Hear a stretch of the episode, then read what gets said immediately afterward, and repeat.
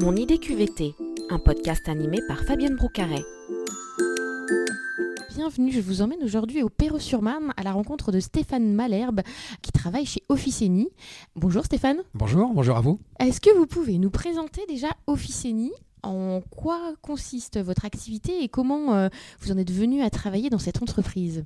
Alors, j'ai créé l'entreprise il y a cela 25 ans. À la base, notre activité historique euh, était la commercialisation de fournitures de bureaux.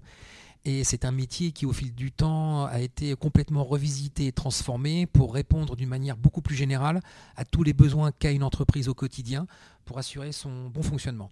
Nous avons une démarche qui a été très atypique, qui s'est euh, forgée grâce à nos clients puisque en fait dès le départ nous avons cherché à dissocier pour nous démarquer euh, de notre secteur d'activité, euh, comment dirais-je, à dissocier les besoins de l'entreprise de l'utilisateur.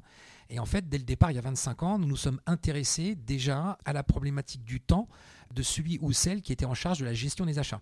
Et donc, à côté de l'offre euh, classique qui est en droit d'attendre l'entreprise, c'est-à-dire je vous livre en 24 heures avec une offre adéquate, euh, nous avons créé des services sur mesure pour les utilisatrices afin de simplifier la gestion de ces achats.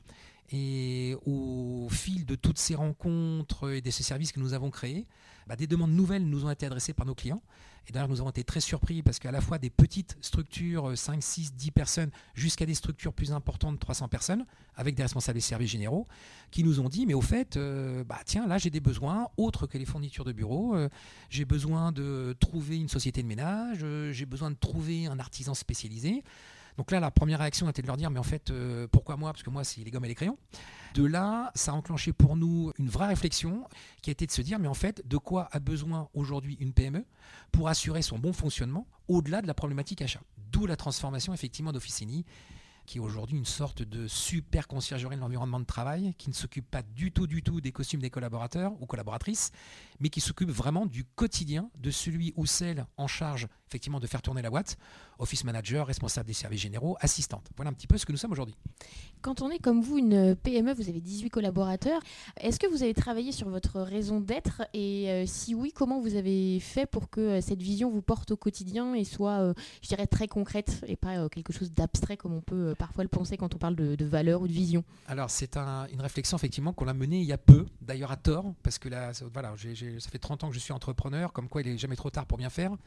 Et je pense que c'est un élément qui est euh, extrêmement important, euh, voire fondamental, puisque euh, ces valeurs, cette vision, si vous voulez, de l'entreprise, qui sont composées de plusieurs choses, voilà, d'un but, de valeurs, mais également d'objectifs audacieux, oblige à une vraie forme d'introspection et à dépasser simplement le qu'est-ce que je vends, qu'est-ce que je fais?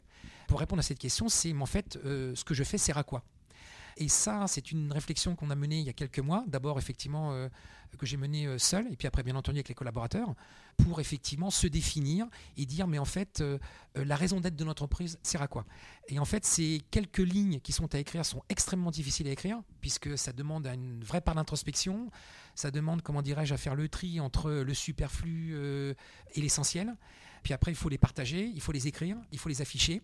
Et c'est d'autant plus important que suite à une acquisition récente que nous avons faite, on a refait notre organigramme autour du but principal, quelles que soient effectivement donc les, activités. Bah effectivement, aujourd'hui, on sait vers quoi on tend. Et hum, pour l'entrepreneur et pour tous les collaborateurs, ça oblige à faire des choix qui sont forcément alignés avec le but. Vous avez des exemples? Si aujourd'hui euh, on dit qu'on va réaliser une croissance externe ou qu'on euh, qu'on crée un nouveau service, sert-il ce but? Est-ce qu'aujourd'hui, c'est quelque chose qui va aller dans l'amélioration de l'objectif que l'on a fixé euh, Et si c'est pas dedans, ou si c'est vraiment trop éloigné, bah effectivement, ce pas, ça ne sert pas. dire, ça ne sert pas la cause. Et alors concrètement, euh, les quelques lignes, est-ce que vous les avez euh, en tête? Quel est le but et le, la, mission, la raison d'être d'Officeni? Alors le but, effectivement, donc, c'est de contribuer à la réussite de nos clients en améliorant le quotidien des collaborateurs. Et on a même modifié aujourd'hui notre organisation en ce sens. On a ranger des services et on a rangé effectivement tout ce que nous faisons à l'intérieur de ça. Et même cette simple phrase, Aujourd'hui, on la, ça se retrouve, alors on la retrouve dans notre discours commercial. Je dis encore une fois, on a, on a, on a modifié notre organisation pour qu'on puisse, euh, encore une fois, magnifier ce but fondamental. Vous avez dit que votre entreprise a été fondée il y a plus de 25 ans. Concrètement, comment vous êtes transformé, notamment avec les nouvelles euh, technologies, les objets connectés? Qu'est-ce que ça a apporté à votre euh, métier? Ça, c'est une rencontre heureuse et fortuite que nous avons réalisée avec une, avec une start-up qui s'appelle Merci Yanis qui euh, commercialise des, objets connectés pour la gestion des bâtiments. La réflexion, si vous voulez, au départ a été de l'intégrer à notre offre parce que c'est effectivement complètement complémentaire euh, avec notre offre de services.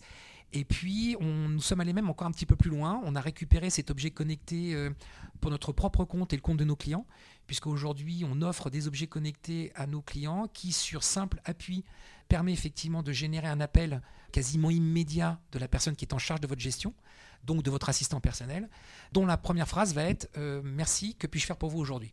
Cet objet connecté était vraiment en liaison, si vous voulez, avec, euh, avec nos assistants personnels et avec effectivement le but de l'entreprise, euh, comme je vous l'ai dépeint précédemment.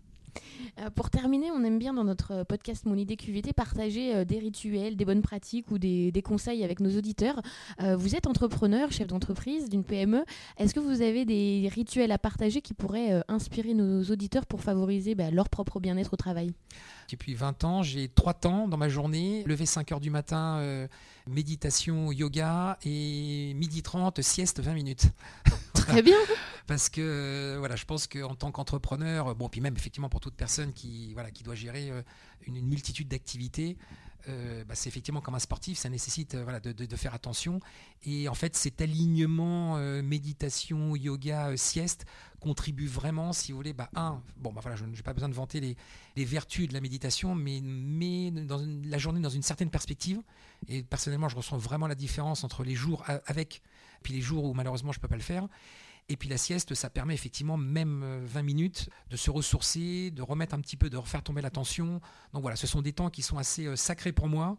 D'ailleurs, même concernant la sieste, on envisage sous peu euh, d'offrir du temps à nos collaborateurs en plus de la pause déjeuner pour pouvoir dire écoutez voilà si vous souhaitez la faire allez-y faites-la c'est un temps qui est offert par l'entreprise donc ça ne sera pas c'est décompté de rien du tout parce que je pense qu'effectivement ça a des vertus qui sont à soupçonner et justement est-ce que au-delà de cette possible sieste euh, bientôt. Est-ce que vous avez, ça a été, ça a inspiré vos collaborateurs? Est-ce que certains s'y sont déjà mis, que ce soit la méditation, ou est-ce que ça a créé aussi des questions entre vous, des, du partage? Pas encore, parce qu'on va l'instaurer sous peu, mais effectivement, en tout cas, on souhaite euh, l'impulser, créer les conditions de.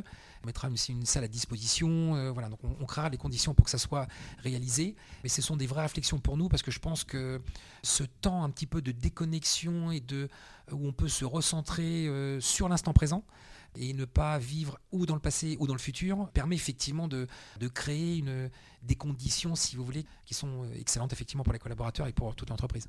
Merci beaucoup. Donc on vous invite à, aller euh, faire une petite sieste d'une quinzaine de minutes ou aller méditer euh, à la fin de ce podcast. Merci beaucoup Stéphane et à bientôt. Merci, au revoir Fabienne. Au revoir.